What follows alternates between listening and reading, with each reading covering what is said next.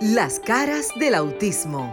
Auténticos, unidos, inigualables, sinceros, maravillosos y originales. Todas las facetas de un mundo diferente y especial en Las caras del autismo con Sofía La Chapelle por Sol, la más interactiva.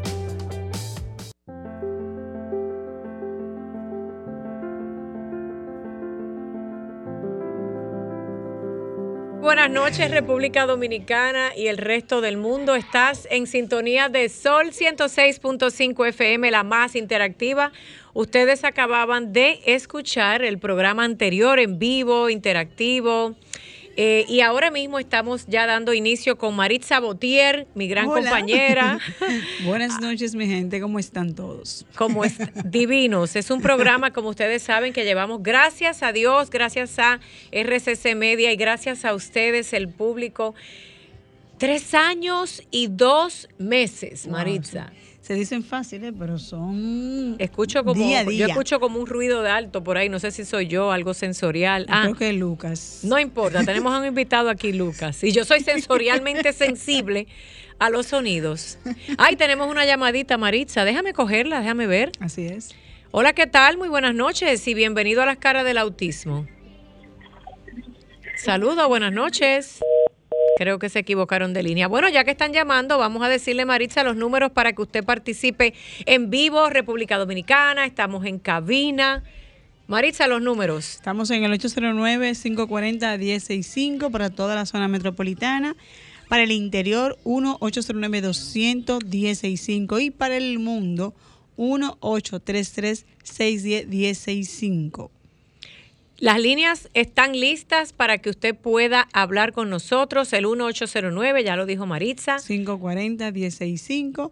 Y como cada sábado, Sofía, tenemos ahora que escuchar a esas personas que nos sintonizan cada sábado y que dicen, mira, yo quiero que la gente conozca mi historia, yo quiero que la gente sepa que sí yo tengo una condición, porque la, la condición es de la familia, pero que sí se puede.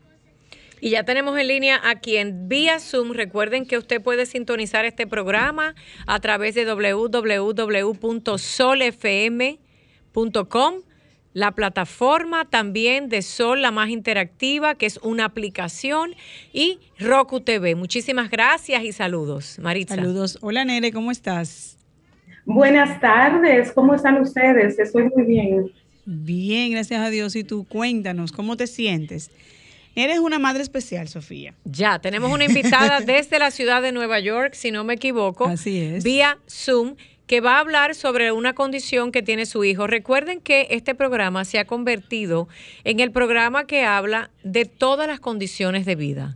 Nuestro, nuestra base es el autismo, nuestro contenido ahora y, y qué es lo correcto, porque tenemos que predicar con el ejemplo, está compartido para todo el llamado sector discapacidad. Hoy tenemos un ejemplo de ello. Maritza. Sí, bienvenida, Nere. Cuéntanos tu historia.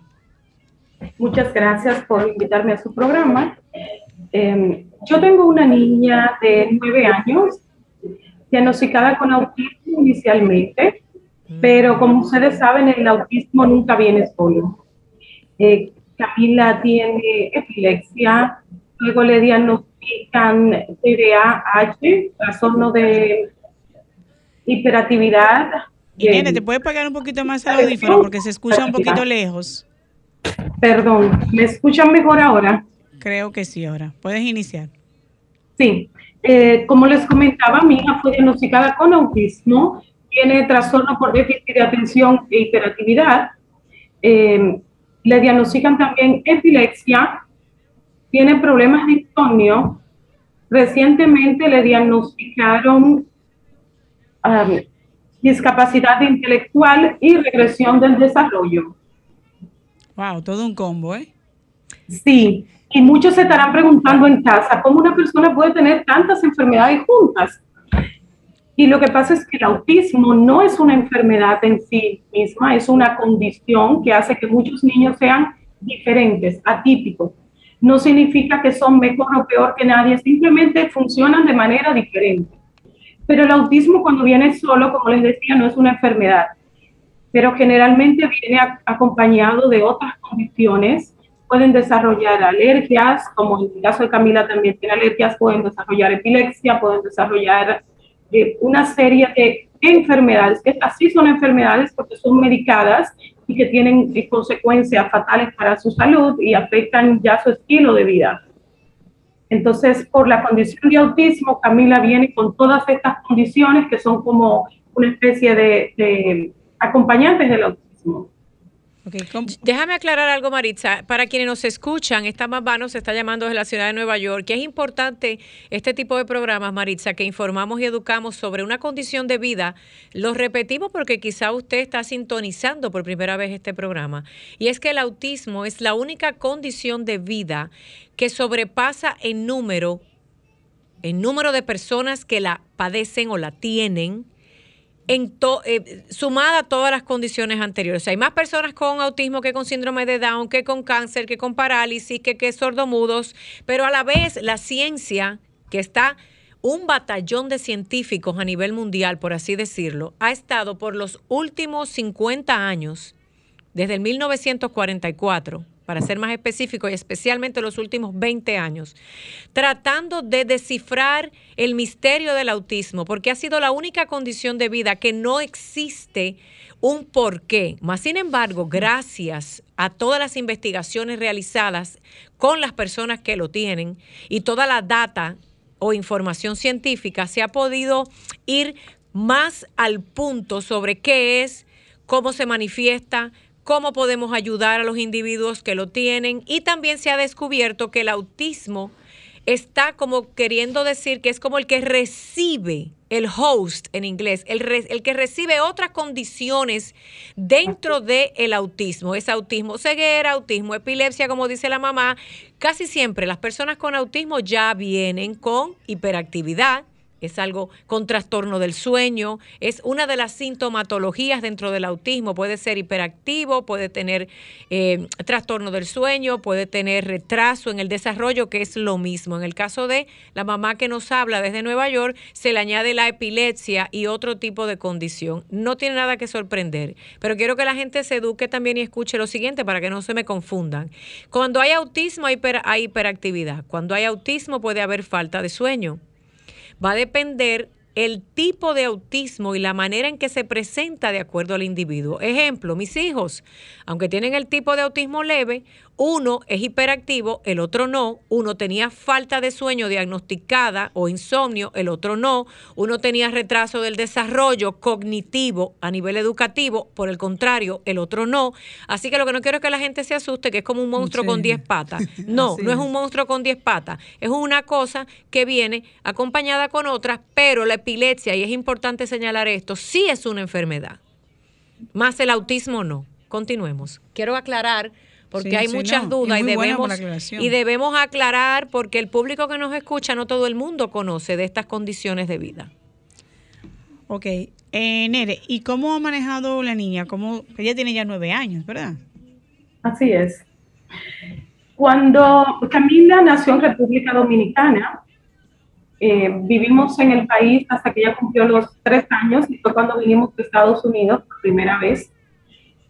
Camila no había un diagnóstico. Y eso es algo que, o sea, no recibió el diagnóstico de autismo y mucho menos el diagnóstico de, de, de, la epilepsia propiamente, porque Camila tiene un tipo de epilepsia que no es el cuadro epiléptico que normalmente reconocemos. Cuando vemos un niño que se cae al piso, que está convulsionando, decimos, bueno, puede que tenga epilepsia.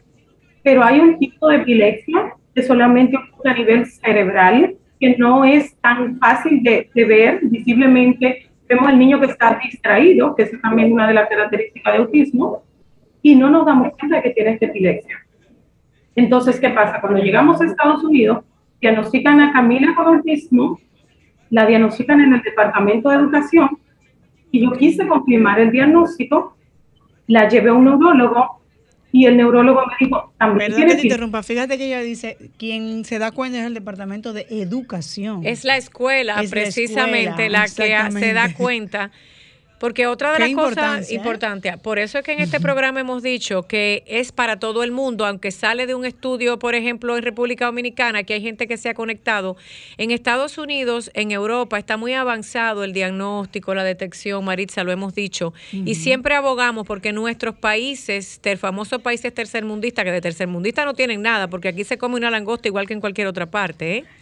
Y Pero hay bueno. vehículos de alta gama. Y hay vehículos de alta gama, lo que hay una cantidad de gente sinvergüenza que no le pone, porque es la palabra, y me van a perdonar. Hoy yo vine directa. Gente charlatana y sinvergüenza en posiciones estratégicas que no quieren, no quieren avanzar en proveer los servicios que esta condición necesita. Y el Departamento de Educación, Marisa, los ministerios de educación son, después del hogar, óigalo bien, los responsables moralmente y por la ley de hacer y detectar condiciones. No digo de diagnosticar, el único por ley que diagnostica es un médico certificado, pero la responsabilidad moral, cívica, por así decirlo, viene desde papá, mamá en casa, que no se hagan los locos, y dos, en la escuela, que los maestros sepan lo que están haciendo. Así es.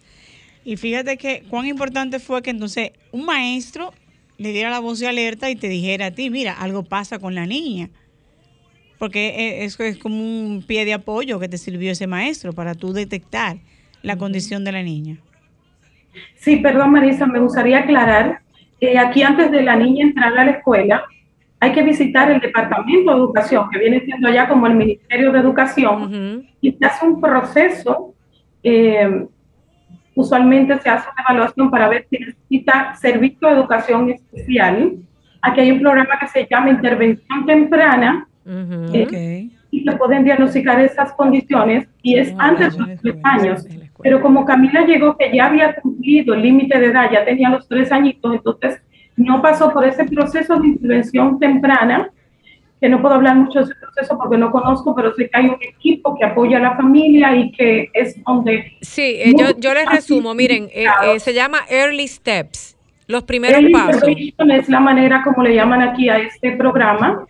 Eh, sin embargo, en ese país también se dan los casos de que niños duran muchos años para recibir el diagnóstico. La diferencia entre República Dominicana y Estados Unidos es que Estados Unidos tiene más fondos, pero igual hay una, hay una serie de burocracia que no permite que la ayuda llegue a las familias. Hay muchos recursos, hay muchos buenos programas, pero se quedan en la burocracia y tengo experiencia compartiendo con familias de diferentes organizaciones que trabajan con la condición de autismo y he escuchado casos de familias de que los niños reciben el diagnóstico cuando ya son adultos. Los padres cansan de ir a las escuelas, de conversar sus preocupaciones, van al pediatra, no son escuchados. Eh, yo tuve mucha suerte en ese sentido porque fui directamente al Departamento de Educación, pero no siempre ocurre No, así. yo quisiera, mira, yo quisiera no generalizar. Miren lo que sucede. En Estados Unidos no es que hay burocracia. Yo quiero decirles algo. Lo que pasa es que, y vuelvo a la familia. En Estados Unidos, el responsable de ir a un pediatra, a decirle al pediatra, mire, yo creo que mi hijo tiene algo raro, para ponerlo simple, es el padre o la madre. Pero si el padre o la madre no, no se da cuenta que hay algo raro y no abre su boca y habla, un pediatra no tiene por qué estar pendiente de 300 muchachos, no le estoy quitando la responsabilidad. Pero no podemos generalizar, ¿ok? Hay pediatras que son muy, muy capaces y ayudan a unos padres que viven en ignorancia, que no quieren ver o que no se han dado cuenta porque nadie los ha educado. El autismo es una cosa que no se ve en la cara.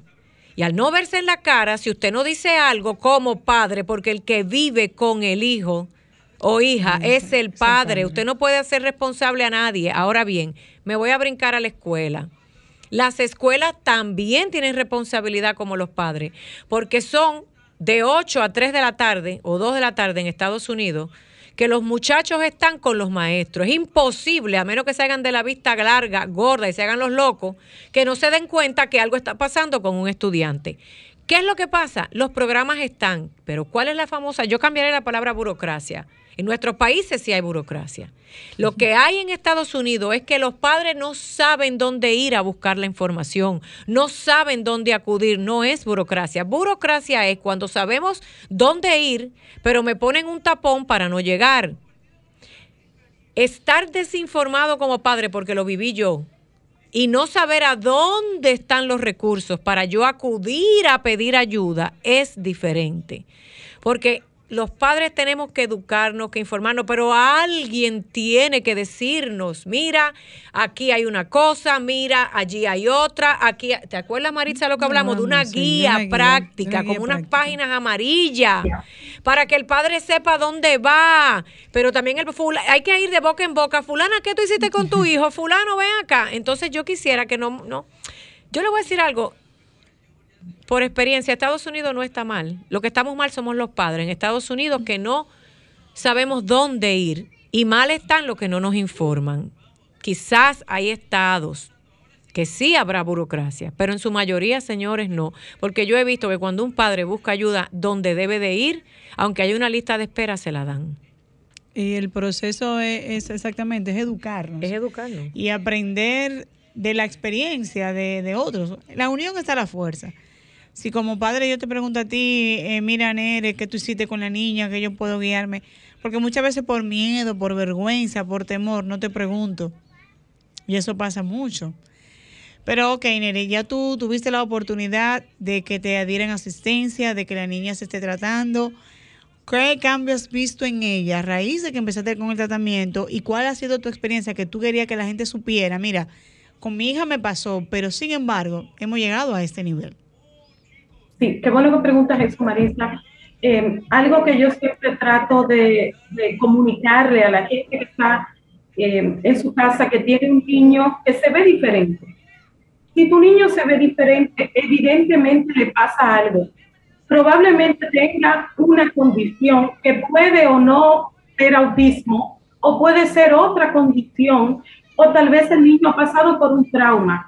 Si tú tienes un niño que tiene dificultad en la comunicación, no, no significa solamente un niño que no habla, un niño que tiene problemas para comunicarse, tiene problemas para socializar, es un niño que tiene gustos muy limitados, muy selectivos, aquel niño que uno dice, pero él nada más ve ese solo muñequito en la televisión, y le pongo otro y no me llama la atención. Hay una serie de señales de alerta. Tú dices, a este niño le molesta el ruido, no quiere ser tocado, cada niño es diferente, pero sí nos damos cuenta de que nuestro niño le está pasando algo que no es normal.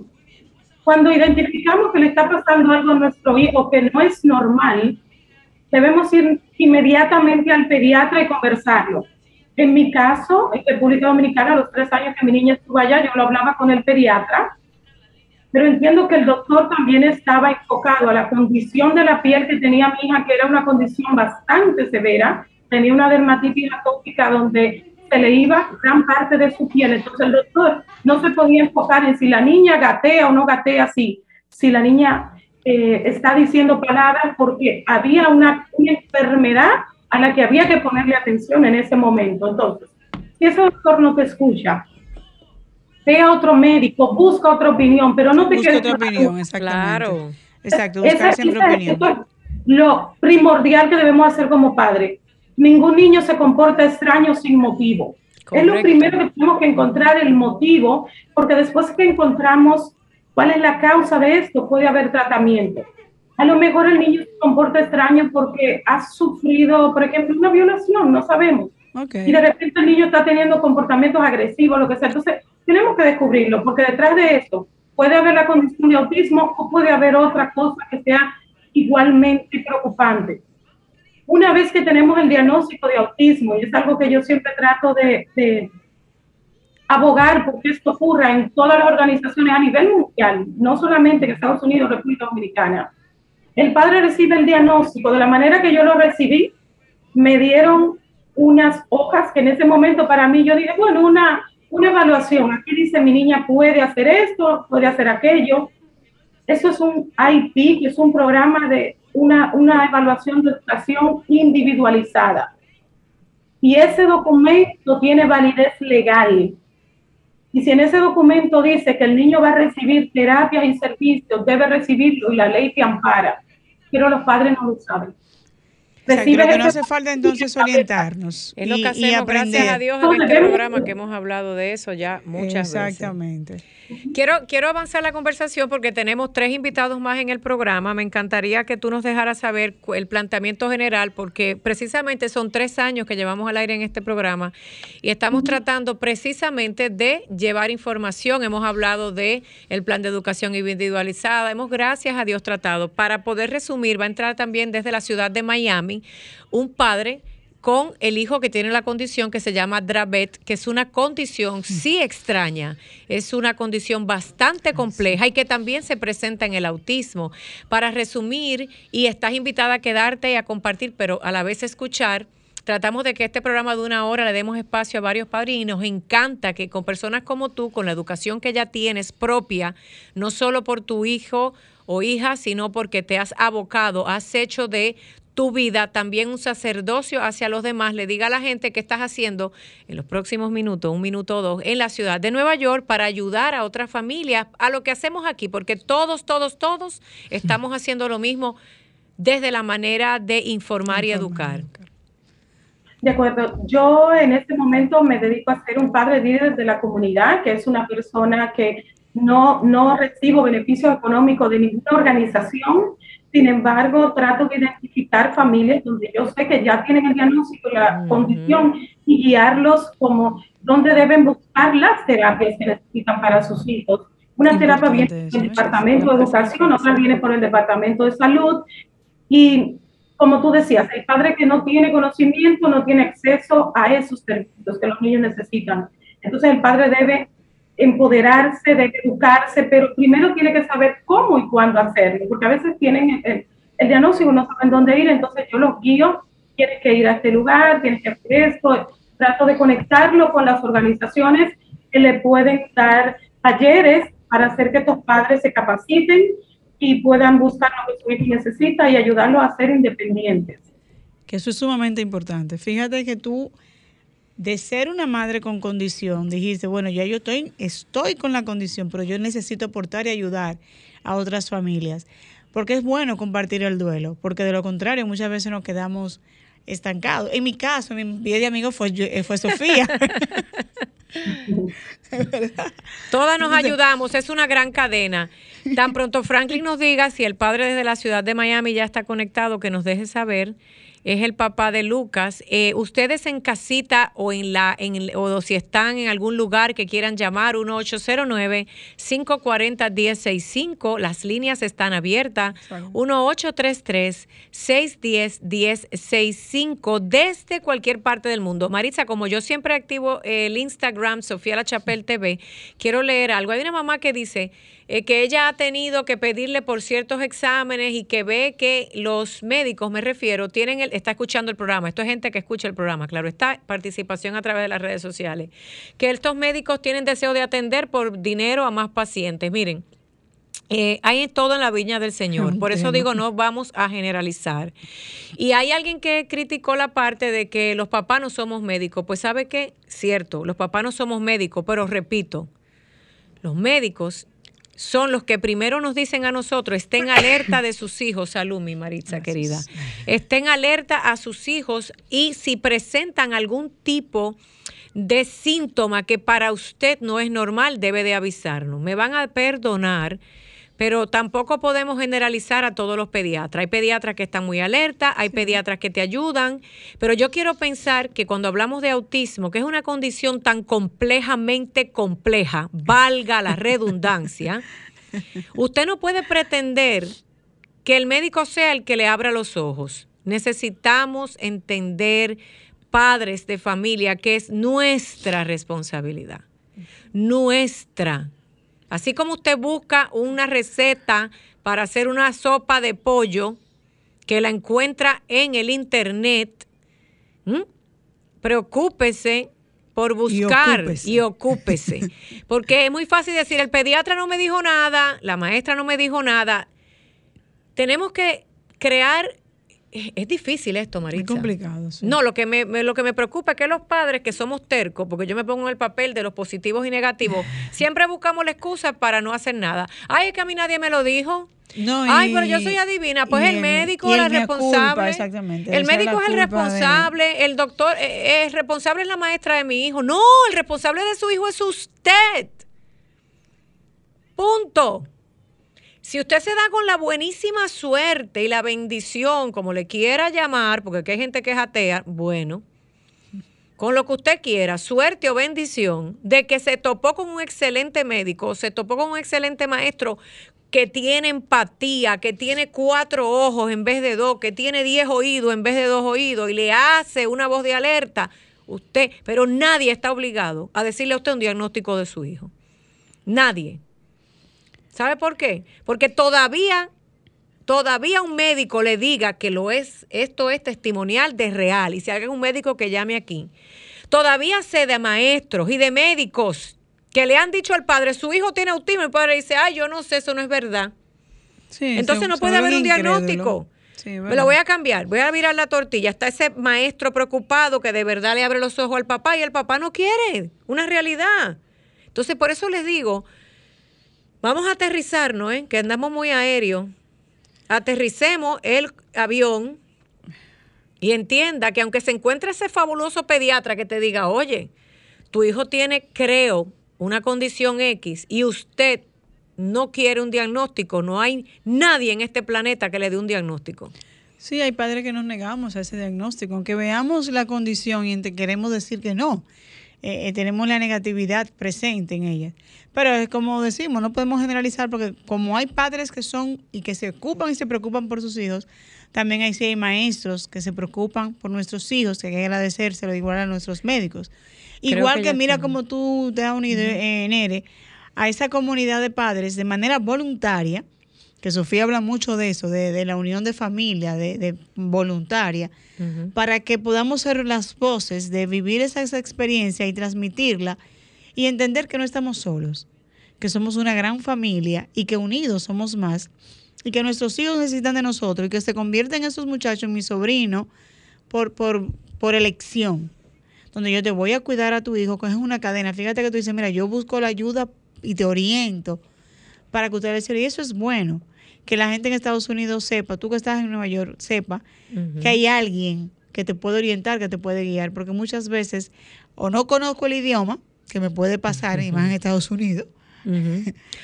o no tengo quién, quién, porque el gobierno también debe de proveer y las organizaciones que trabajan con discapacidad, llámese como se llame en cualquier parte del mundo, son las encargadas de hacer un directorio nacional. Señores, desde Miami tenemos ya en línea según me informa a través de mi WhatsApp, el señor eh, padre de Lucas, que nos va a hablar de este síndrome que por casualidad Maritza y yo en una reunión que tuvimos en el Ministerio de la Discapacidad recientemente, el CONADIS, donde ella trabaja en República Dominicana, hablábamos del síndrome de Dravet, que es una, una, condición o un, un síndrome cuya incidencia, escuche bien, escuche bien, es de una entre 20 mil niños. Es de los famosos síndromes raros. Una entre 20 mil niños. Hoy el autismo, según los que, lo que, los que llevan esa data científica, y no, no hágame un favor y respetemos la información de los científicos, ¿no? Porque hay gente que es más científico que, que la ciencia.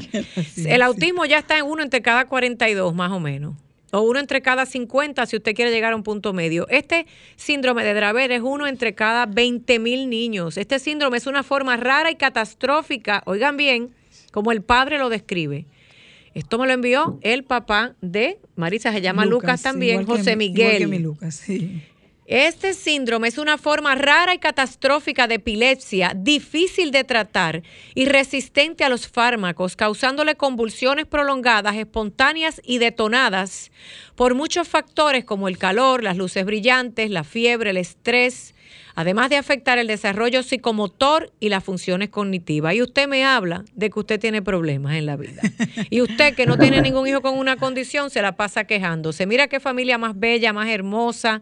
Gente que en tres segundos, porque los llamé hace diez minutos, ya están en línea. A eso yo le llamo un padre comprometido. Buenas noches, bienvenidos al programa desde la ciudad de Miami. Lucas, hermoso, Dios te bendiga, aunque él no nos vaya a entender, esas bendiciones llegan. Aquí está Maritza. Hola, buenas noches familia. Hola, buenas noches, no sé si me escuchan. Perfecto, háblenos de Luca, háblenos de este síndrome y tenemos unos 15 minutos que es mucho y lo sabemos aprovechar para que el mundo conozca del síndrome de Dravet, que en la comunidad latina nos falta educación. Mucho. sí. Bueno, sí, está papá, Lucas y mamá. Excelente. Estamos todos. Ahí los vemos. Sí, Lucas eh, actualmente tiene dos años, dos años y dos meses. Él fue diagnosticado a, los seis meses, tuvo su primera convulsión. Eh, nosotros nos asustamos muchísimo, pero gracias a Dios este, tuvimos ayuda de los hospitales, los doctores. Eh, su diagnóstico fue a los seis meses, como les digo, se hicieron pruebas genéticas eh, y nos indicaron que él tenía la mutación de este gen, eh, fue una mutación espontánea, le puede pasar a cualquier padre, es decir, nosotros no la heredamos, a, no se la pasamos a Lucas, fue algo eh, netamente espontáneo. Cuando usted dice este, no se la pasamos a Lucas, significa que aunque sea genético, no viene de papá y mamá. No viene de papá y mamá, exacto. Es importante que la gente sepa esto, ¿cierto? Sí, claro. Esto le puede suceder a cualquier persona, como nos explicaron los genetistas que le hicieron los exámenes a Lucas. Le puede pasar a cualquier padre. Nosotros no hicimos nada para que a él le sucediera eso. Fue algo espontáneo completamente. ¿Sabes por qué me gusta que ustedes hablen así? Porque en las, en los, en las condiciones de vida diferentes o discapacidades o enfermedades raras, el padre siempre se está culpando de quién es el culpable.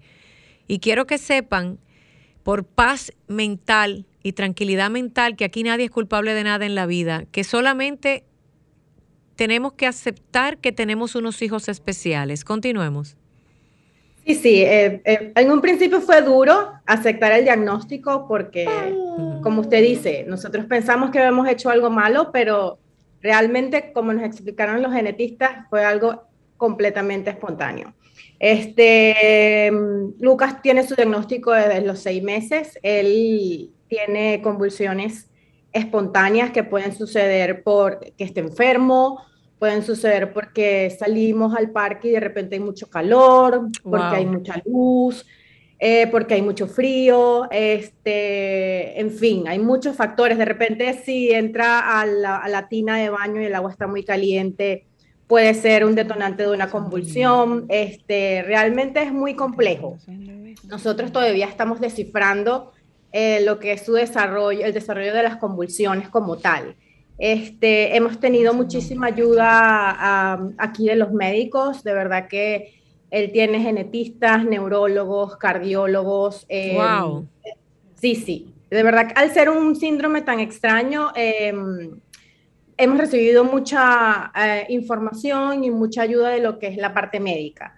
Eh, él también está en un programa en donde evalúan su desarrollo um, como tal, que se llama Early Steps, el programa. Eh, él recibe terapias, recibe terapia física, ocupacional, terapia de speech, perdón, terapias del habla, porque su condición pudiera ocasionar que él en un futuro tenga problemas en su desarrollo psicomotor. Eso es importante, miren, eh, usted dirá, wow, qué bendición, esta familia está en Estados Unidos, tiene todo esto, pero quiero enfatizar aquí en algo, volvemos a lo mismo, es un padre y una madre responsable que dentro de un diagnóstico, llámese como se llame, no han dejado de mover cielo y tierra para ir, montarse en el carro, buscar información, ir a cualquier médico, porque es de la única forma que se puede vivir con un hijo con condición especial tiene dos años, o sea, ustedes tienen un año y seis meses y piquito más viviendo con Dravet en su casa. ¿Cómo ha sido, papá?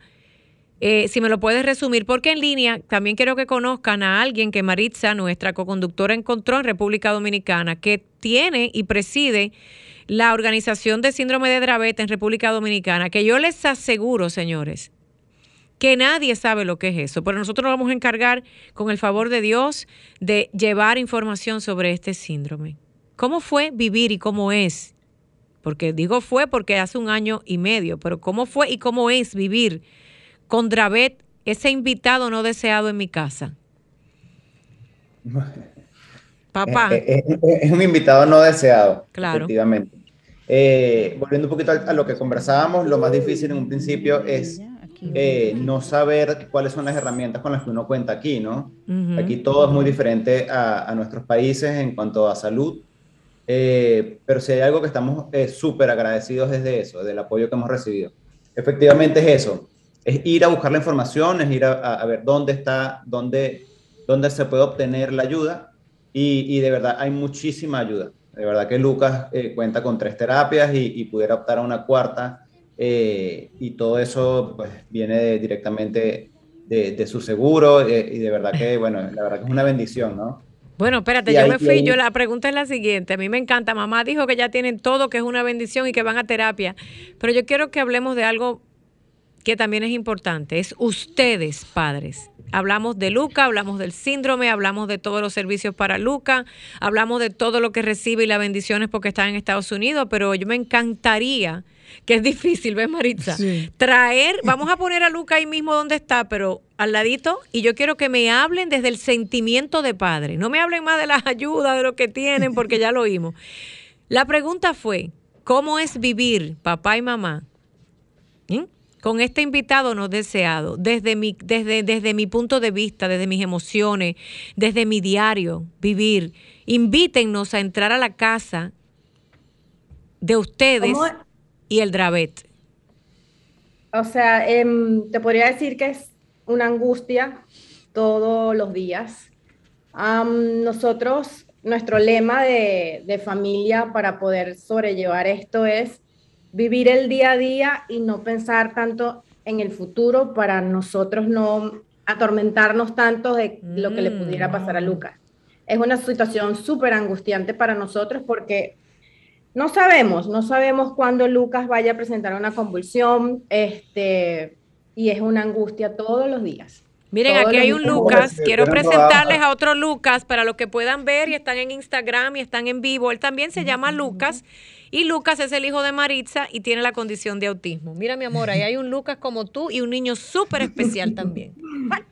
Es como yo le digo a mis amigos, es como si hubieran agarrado tu tranquilidad y, y te la hubieran robado y, listo, y así quedó. O sea, porque claro, es una angustia 24 horas, porque, porque él, se le puede apagar el switch en cualquier segundo. Puede, por, puede ser por alguna razón como el calor, puede ser porque simplemente eh, ha pasado una semana y, según el, el, patrón de comportamiento eh, le tocaba una convulsión y en ese preciso instante pues se le apagó el switch. Entonces, ¿cómo tú lo descuidas? ¿Verdad? Eh, ¿Cómo le quitas el ojo de, de, de, encima un segundo en el día y en la noche? Él se va a dormir y, nosotros nos monitoreamos con él constantemente. Eh, y ya cuando nosotros nos vamos a dormir, tenemos que sentirlo porque si no, ¿cómo saber si tiene una, una convulsión? ¿no? Una, una pregunta. Eh, el niño no puede sentir emociones muy fuertes, muy, muy que comprometan, ¿verdad? Su, su estado de normal. cada niño en Dravet eh, por ser una condición rara, eh, tiene diferentes triggers o diferentes eh, desencadenantes, ¿no? Ok, unos más sensibles que otros. Hay niños que son, por ejemplo, más sensibles a la luz, otros son más sensibles a las emociones. Pero Lucas, sí, efectivamente, si se excita mucho en el parque, por ejemplo, en un columpio, pudiera tener una convulsión. Quiero que la gente entienda que esto viene de la epilepsia. ¿eh? Es importante que sepan, como ustedes aclaran y como es, que es eh, un tipo de epilepsia bastante complicada, por así decirlo, para no complicar mucho a la gente, ¿verdad? Así es. Y la epilepsia de por sí... Es de la familia de la epilepsia. Eh, supongamos que del abanico, siempre hay un abanico en, toda enfermedad, en todo, síndrome. es como el más extremo, ¿no? ¿Por qué? Porque es difícil de tratar los medicamentos son resistentes a medicamentos, aun cuando Lucas tiene dos medicamentos en el momento, eh, aún así él sufre convulsiones en estos momentos semanales, eh, aún y cuando está tomando dos medicamentos, ¿no? Entonces, claro, un epiléptico tal vez eh, no sufre tantos episodios tan seguidos. Lo más grave, de, por ejemplo, de, de, este síndrome es que al ser resistente a las a la medicina, eh, los niños tienden a tomar 2, 3, 4, 5, 6, 7 antiepilépticos y son medicinas súper fuertes para los niños. Entonces, eso puede tender a dañar su, su hígado, este, sabes, puede, puede ocasionarle problemas en un futuro con, con, con su salud. Y otra de las cosas súper graves del síndrome es que las uh, convulsiones tienden a ser largas. Lucas, eh, su convulsión más larga fue de una hora. Oh, wow. Una hora. Wow. Es súper, súper horrible ver a tu Ay, hijo convulsionar sí. por 45 minutos, Dios mío, una hora. Difícil, que se ponga azul y tú pienses que, bueno, ya, ya, hasta aquí sí, llegamos. Mira, este, pocas cosas me rizan la piel y, y, quiero que sepan que ustedes no están solos, que yo sé que aunque sean una de cada 20 mil personas, nosotros que tenemos hijos con condiciones somos parte de la familia. No se retiren del programa porque quiero que escuchen ahora al señor José Ángel Aybar, que me dice Maritza Botier, es un invitado de una fundación de Dravet que está en España, en España, pero desde España también ayuda a familias como ustedes en República Dominicana. ¿Por qué les digo esto? Porque esto es lo que se hace con estos programas. Darse cuenta de que aunque estamos en una burbujita nosotros supuestamente solos, no lo estamos. Buenas noches, señor José Ángel Aybar. Bienvenidos a las caras del autismo. Ahí tiene una familia de Miami con el síndrome de Dravet. Creo que está ya en línea. Cuando Franklin nos diga. Van a hacer un cambio aquí en el estudio de desconectar por aquí, coger por allá. Buenas noches. Vamos a ver que ya mismo está por allí. Y recuerden ustedes que están escuchando 1809-540-1065 y el 1833-610.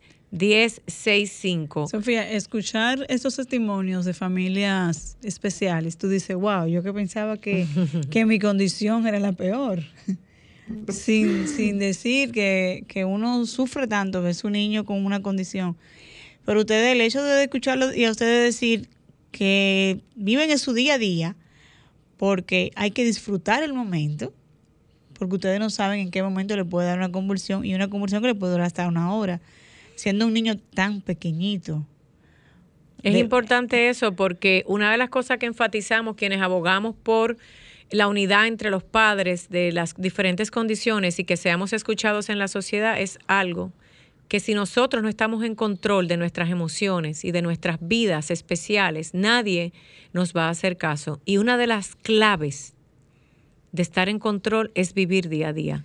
Vivir Porque día si día. no vivimos el día a día, y solo pensamos en qué va a pasar mañana, viviremos frustrados y amargados y asustados y no vamos a ser funcionales y no vamos a poder hoy ayudar a mi hijo, porque yo mañana no sé. El señor José Aibar, no sé si está por allí. Franklin está haciendo los ajustes. Está haciendo de unos ajustes de lugar tecnológicos. ¿Por qué les digo esto? Yo sé que ustedes tienen un GoFund y todo lo demás. Eh, voy a tratar de poner, y ya lo puse en mi página de Sofía La Chapelle TV, la historia del hijo de ustedes, de Lucas. Buenas noches. Gracias. Creo que tenemos. Buenas noches. Recordemos que esto es internacional. Y, y que es un programa España. en vivo. Mientras tanto, seguimos hablando. La historia de Lucas y de su familia y del síndrome de Dravet, de una de tantas familias, está ya puesta y colgada en Sofía La Chapelle TV, porque es bueno que nos eduquemos, señores, y es bueno que de alguna manera ayudemos a los demás, aunque sea diciéndole, gracias por hablar de tu historia. Sí. Y no estás solo, te apoyamos. Un te apoyamos de a la distancia eh, ayuda mucho. Sí, el hecho de saber que tú no estás solo con una condición o, o viceversa te, te, apoya y te da te sentido.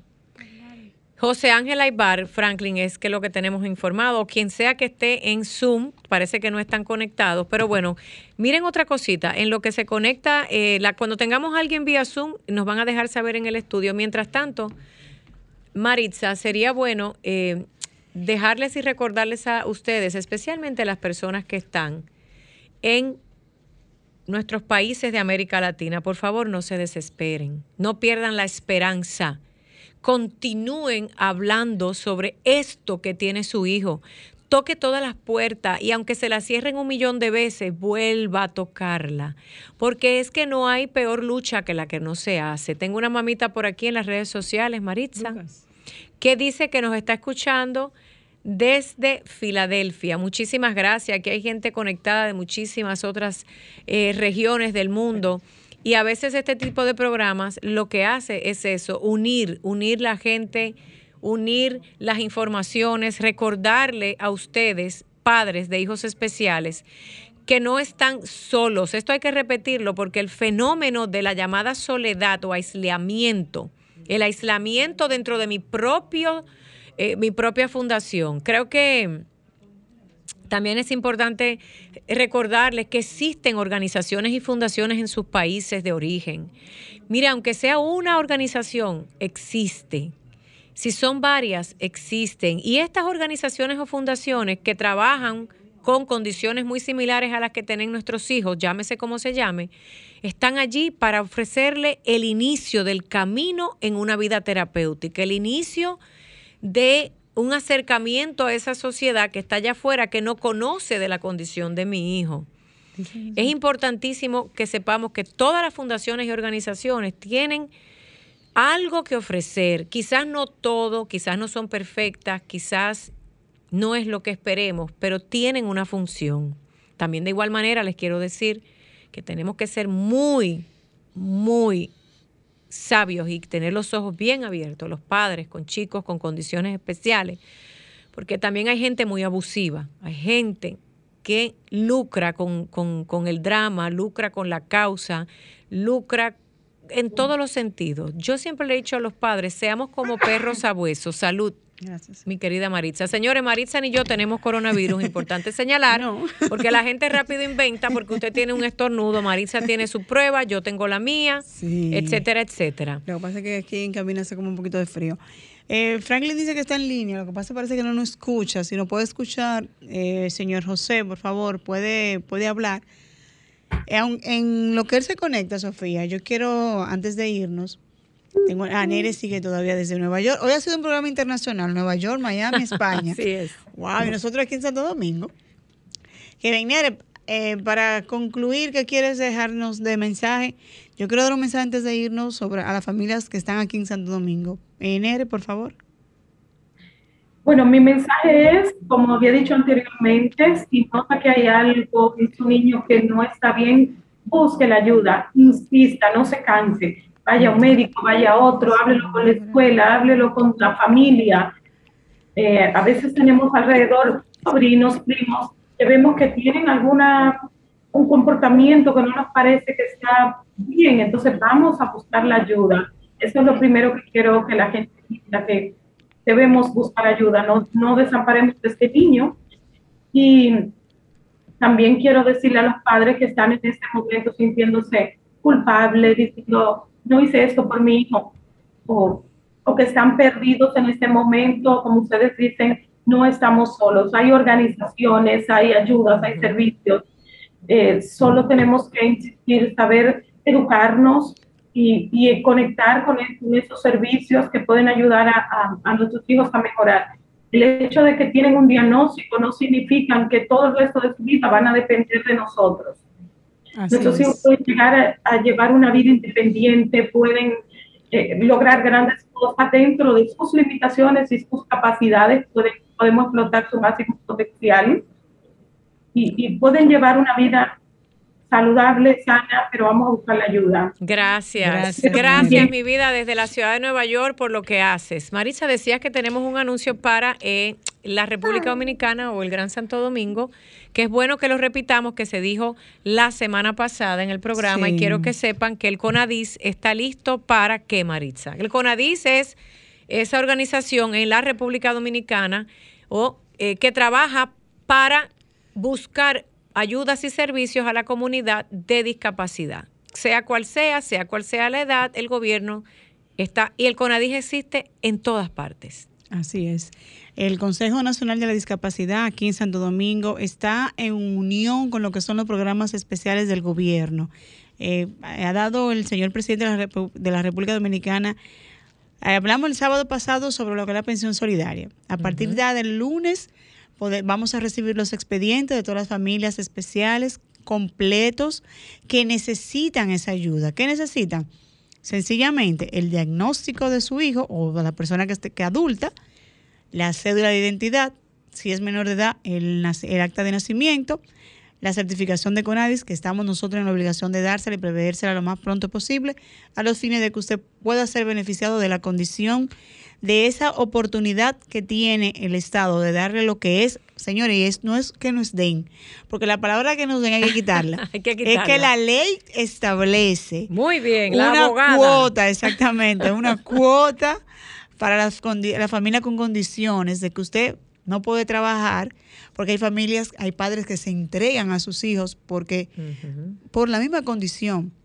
Entonces yo como Estado tengo, tengo, que, tengo que proveerte para que tú puedas tener beneficios económicos y cuidar y proteger a tu hijo. Pero aparte de eso, Sofía, hay otro punto más, que es una gran primicia. Excelente. Escuchen, escuchen a través del Sol 105, una gran primicia para República Dominicana y las familias con hijos con algún tipo de condición de discapacidad. Así es. Estamos hablando de vivienda, señores. Estamos hablando de un techo para las familias especiales. El presidente de la República, Luis Abinader, está enfatizado en darle lo que establece ese 8% de la ley 513 a cada uno de los apartamentos, de cada uno de esos edificaciones que se hagan a través del Estado, ese 8% le corresponde a las familias especiales. Y usted entra al bono de vivienda feliz, escribe su condición y usted está dentro de lo que es el privilegio de la vivienda para su familia con condiciones especiales. Wow, miren, quiero que, quiero que sepan algo. Eh, y ahorita empiezan a llamar, ¿qué fue lo que dijeron? Tranquilo. A través, voy a poner mis plataformas, Sofía La Chapelle TV. Si algo para algo sirven, ahí están a la orden. También el CONADIS Sí, también el tiene CONADIS. redes sociales. Por favor, búsquenla a través de mi plataforma, se las voy a poner para que vayan. Se está creando una campaña de información masiva sobre qué ofrece el CONADIS, dónde debe acudir usted, qué requisitos necesita, pero tenga calma. Se están reestructurando, se están reorganizando, está entrando gente nueva o gente que ya está bajo un formato que usted entienda mejor. Lo mismo que decía la mamá, es que no sabemos dónde ir.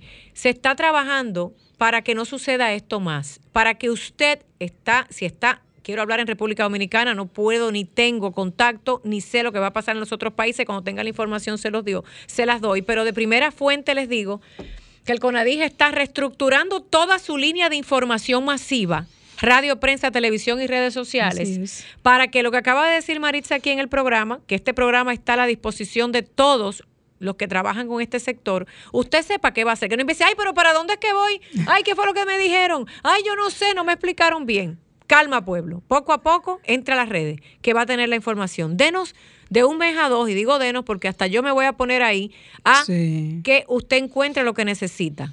Pero mientras tanto, puede llamar al CONADIS, puede entrar a la página de CONADIS. Vamos Y- a dar el teléfono, Maritza. ¿Cuál es el número del CONADIS?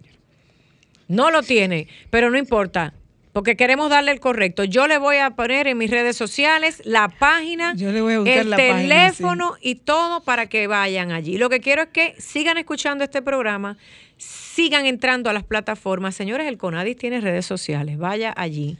Y si no encuentra algo, pregunte, que hay gente que le va a contestar también. Exactamente, y haga el enlace en el caso de la vivienda a lo que es vivienda feliz para que entonces busque la información que necesita, aplique para los proyectos de vivienda en su sector, porque es a nivel nacional y con el solo hecho de usted demostrar que tiene un, un miembro de su familia con condición, usted entra en el privilegio de que las primeras viviendas que se van a otorgar sean a personas con discapacidad, porque la ley establece un 8% y eso es lo que estamos haciendo desde CONADIC, hacer cumplir la ley. Yo lo voy No a poner más regalando, simple, ¿eh? espérate, lo voy a hacer más simple y no empiecen a decir, espérate que no me dieron la información correcta. El gobierno de la República Dominicana, a través de presidencia, acaba de decir que tiene la intención de ejecutar lo que la ley indica en el sector discapacidad. Ejemplo, se hicieron 100 casas, el 8% es 8. ¿Verdad, Maritza? O sea, de 100 casas o apartamentos, 8 deberían ser entregadas a familias que tengan alguna persona con discapacidad. Eso lleva un proceso, eso lleva un protocolo, eso no es a lo loco, eso tiene usted que llamar, inscribirse, llevar todos los requisitos y esperar que le dejen saber qué va a pasar. Que quede claro, ¿eh? Así mismo es. Y la pensión, ¿cómo se llama? Ahora vamos a despedir. Pensión solidaria. Pensión solidaria, también lo anunciamos en exclusiva en el programa República Dominicana. Acérquese al CONADIS, lleve los requisitos y luego le informan. Lo demás, por aquí vamos a tener los micrófonos, Maritza. Así mismo es. Dice Franklin que no tenemos que ir, Sofía. Bueno, Wow, despide. Qué rápido pasó el tiempo. Despide. Señores, es un placer estar un sábado más dando información, aprendiendo, porque nosotros también nos educamos. Cuando escuchamos testimonios de esos padres que te dicen, yo pensaba que era lo último, pero sin embargo queda fuerza para ver- velar y proteger a nuestros hijos. El próximo sábado, Dios mediante, tenemos el compromiso de estar aquí, de orientar y aprender. Muchísimas gracias desde Sol 106.5 FM, desde el corazón y el amor para las personas con alguna condición. Recuerde que usted, nosotros y todos somos quienes debemos ayudar a esos seres humanos indefensos, sean niños o adultos, son personas que no tienen manera de cómo representarse ellos mismos. Ellos no saben abogar por sus derechos. Así que nosotros estamos aquí, y digo nosotros porque usted que me ve, que me escucha, y todos ustedes que alguien le hable de la discapacidad, diga, mañana puede ser alguien, un hijo mío. Déjame ser esa voz solidaria y ayude al prójimo. Usted verá cómo va a ser bendecido. Usted se olvida de sus problemas, ayude a otro y usted verá cómo le va a ir saliendo un angelito por ahí. Que Dios me los bendiga. Será hasta una próxima entrega. Maritza y Sofía en las caras del autismo en Sol 106.5. Chao. Mantén a nuestro programa en las redes sociales. Búscanos y síguenos en Facebook, Instagram y YouTube como Sofía La Chapelle TV. Las caras del autismo por Sol, la más interactiva.